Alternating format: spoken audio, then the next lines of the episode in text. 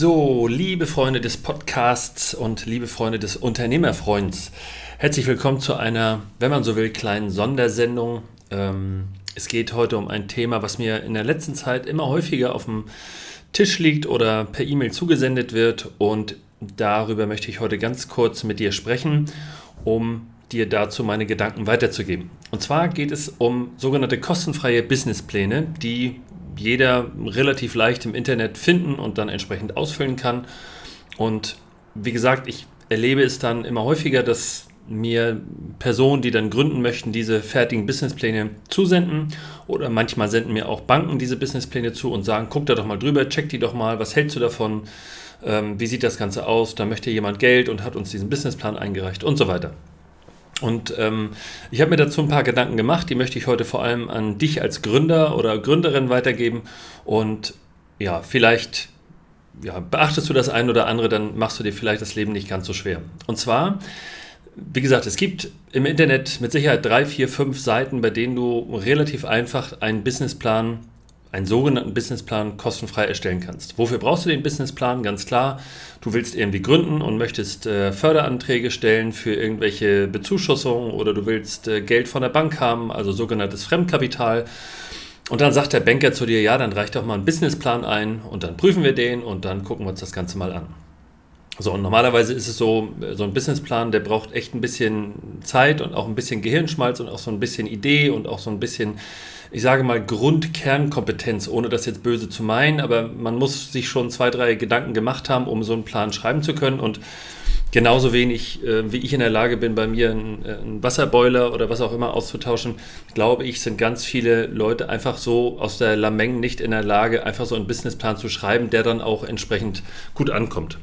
Aber die kostenfreien Tools im Internet versprechen jetzt natürlich, dass die das alles für dich regeln und du gibst einfach ein paar Stichworte ein und die schreiben dir dann den äh, gesamten Businessplan fertig. Ein bisschen komplizierter wird es dann bei den Planwerten und bei den Planzahlen. Da merkt man dann, da hakt es ab und zu ein bisschen. Aber auch das kriegt man hin. Man versenkt also, ich sage mal, fünf bis zehn Stunden in so einem Plan, bekommt dann wirklich ein Machwerk von 30, 40 Seiten, ist ganz stolz drauf, zu Recht, tütet das Ding ein und sagt so, nun müsste das Geld ja kommen oder nun müssten ja eigentlich alle Stellen zufrieden sein. Und dem ist absolut nicht so. Und ich möchte dir heute wirklich zwei, drei gute Argumente geben, warum das Ganze zum Testen vielleicht okay ist, warum es aber zwei, drei Nachteile hat, die du nicht umgehen kannst. Punkt Nummer eins ist, diese Businesspläne aus dem, aus dem Internet oder ich sag mal diese kostenfreien Vorlagen sehen alle absolut identisch aus. Bedeutet, ihr müsst euch bitte klar machen, äh, Menschen wie ich, aber vor allem auch Banker oder Förderleitstellen oder ja, einfach Kreditpartner, so will ich sie mal nennen, lesen ungefähr, ich würde mal schätzen, zwischen 5 und 30 äh, Businesspläne jeden Tag. Oder sagen wir ruhig mal ganz entspannt jede Woche. Das heißt, die erkennen natürlich sofort, wenn die Optik sich sehr stark ähnelt. Und die erkennen auch sofort die, die wieder, sich wiederholenden Begriffe. Denn nur weil du irgendwelche Eckdaten eingegeben hast, kommen natürlich dann nicht irgendwelche schönen äh, Sätze bei raus, die auch wirklich Sinn ergeben. Das bedeutet, äh, jemand, der das liest, ist sehr, sehr schnell negativ gebrandet, weil er sagt, oh, schon wieder so ein, ein Laber-Businessplan, äh, da habe ich gar keine Lust, das zu lesen. Und denkt bitte dran, auch Banker sind Menschen. Auch die, wenn die das häufig lesen, sagen, ey, da habe ich jetzt gar keinen Bock drauf. Ich überfliege das und, oh nee, da fehlt wieder das. Und jetzt redet wieder einer von, ja, er will Flyer drucken und er will keine Ahnung, Mund-zu-Mund-Propaganda, das ist ja die tollste Werbung. Damit werdet ihr sofort scheitern und ihr verbrennt euch den Namen, denn ihr könnt dann Businesspläne einreichen bis nach Meppen. Das wird nicht mehr positiv. Das heißt, ihr verbaut euch im Grunde selbst den Zugang zu eurem, ja, zu dem benötigten Kapital oder zu der Förderung, die ihr haben wolltet. Grund Nummer zwei ist, ähm, diese kostenfreien Pläne sind ja deshalb kostenfrei, weil der alte Spruch gilt, entweder das Produkt kostet etwas oder du bist das Produkt. Und das greift hier ganz genauso. Ich will sagen, ihr müsst zum Ausfüllen dieser Businesspläne in der Regel eure E-Mail-Adresse oder eure Kontaktdaten abgeben und äh, eure Daten werden dann mit absoluter Sicherheit im Hintergrund verkauft und angeboten.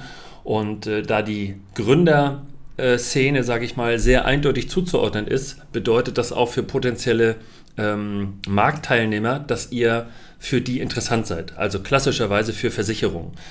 Wenn ihr also so ein Plan ausfüllt und ihr gebt dort eure E-Mail-Adresse oder eure Adressdaten ab, dann könnt ihr sicher sein, dass in den nächsten Wochen und Monaten diverse Angebote von Versicherungen kommen, weil die natürlich wissen, aha, da plant jemand eine Selbstständigkeit, dann braucht er natürlich vielleicht auch nochmal eine private Krankenversicherung. Daran verdienen die Versicherungen sich dumm und dusselig. Das ist das schönste Geschäft für Versicherungen. Und deshalb werden die euch dann anschreiben und werden eure Adressen zuvor gekauft haben für relativ geringes Geld. Also nur weil diese Businesspläne vorne rum kostenfrei wirken, sind sie hintenrum mit Sicherheit äh, mit einem nervigen Zusatzaufwand verbunden, denn die ganzen Anfragen dürft ihr dann entsprechend ablehnen.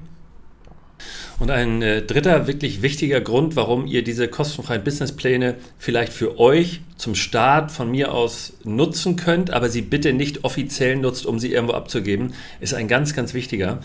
Ähm, diese Businesspläne stammen nicht aus eurer Feder, bedeutet, sie sind nicht authentisch. Sie sind aus einer, aus einer Situation, aus einer Sichtweise geschrieben, die sehr stark neutralisiert ist. Im Grunde könnte man ChatGPT nutzen, um so einen Businessplan zu schreiben. Und ich bin mir sicher, dass es auch da schon Verfahren und Systeme gibt, die dann der ein oder andere nutzt, um seinen Businessplan dann zu bauen. Nur, Ihr müsst immer dran denken, das seid nicht ihr. Ihr müsst doch verstehen, was ihr dort macht. Ihr müsst verstehen, was ihr dort abgebt.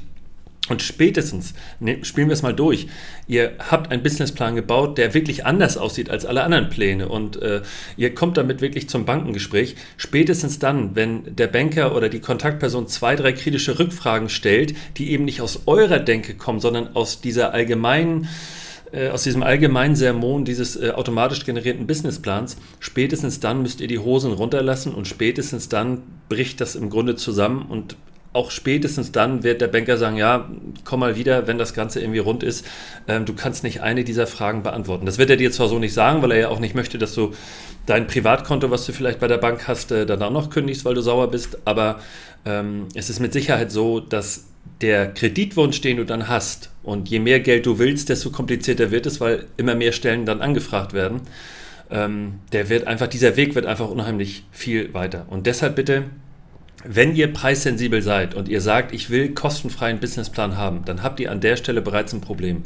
Denn es, ihr, also niemand erwartet von euch, dass ihr in der Lage seid, einen Businessplan zu schreiben. Aber wenn ihr dann sagt, okay, ich will 200.000, 300.000 Euro haben oder auch nur 50.000, 60.000 Euro von jemandem anderen, der sozusagen, ohne dass ich viele Sicherheiten mitbringe, ähm, mir Steuergelder in Form eines Kredites ähm, überreicht, dann bitte solltet ihr auch in der Lage sein, einen Wert von, ich sage jetzt mal, zwischen 800 und 2.500 oder 3.000 Euro aufzuwenden, ähm, um so einen Businessplan professionell schreiben zu lassen, weil einfach ganz viele Fragestellungen dann in diesem Zuge geklärt werden, die dich dann auf die Augenhöhe mit dem Banker bringen oder mit der Förderleitstelle, damit du diese Fragen klar beantworten kannst. Und letztendlich ist der, äh, die Erstellung des Businessplans das Handwerk zu sagen, okay, wie stelle ich mir denn meine unternehmerische Zukunft überhaupt vor? Welche Stellschrauben werde ich haben? Welche Probleme werde ich, werde ich wahrscheinlich auf diesem Weg haben? Und die gilt es aus dem Weg zu räumen.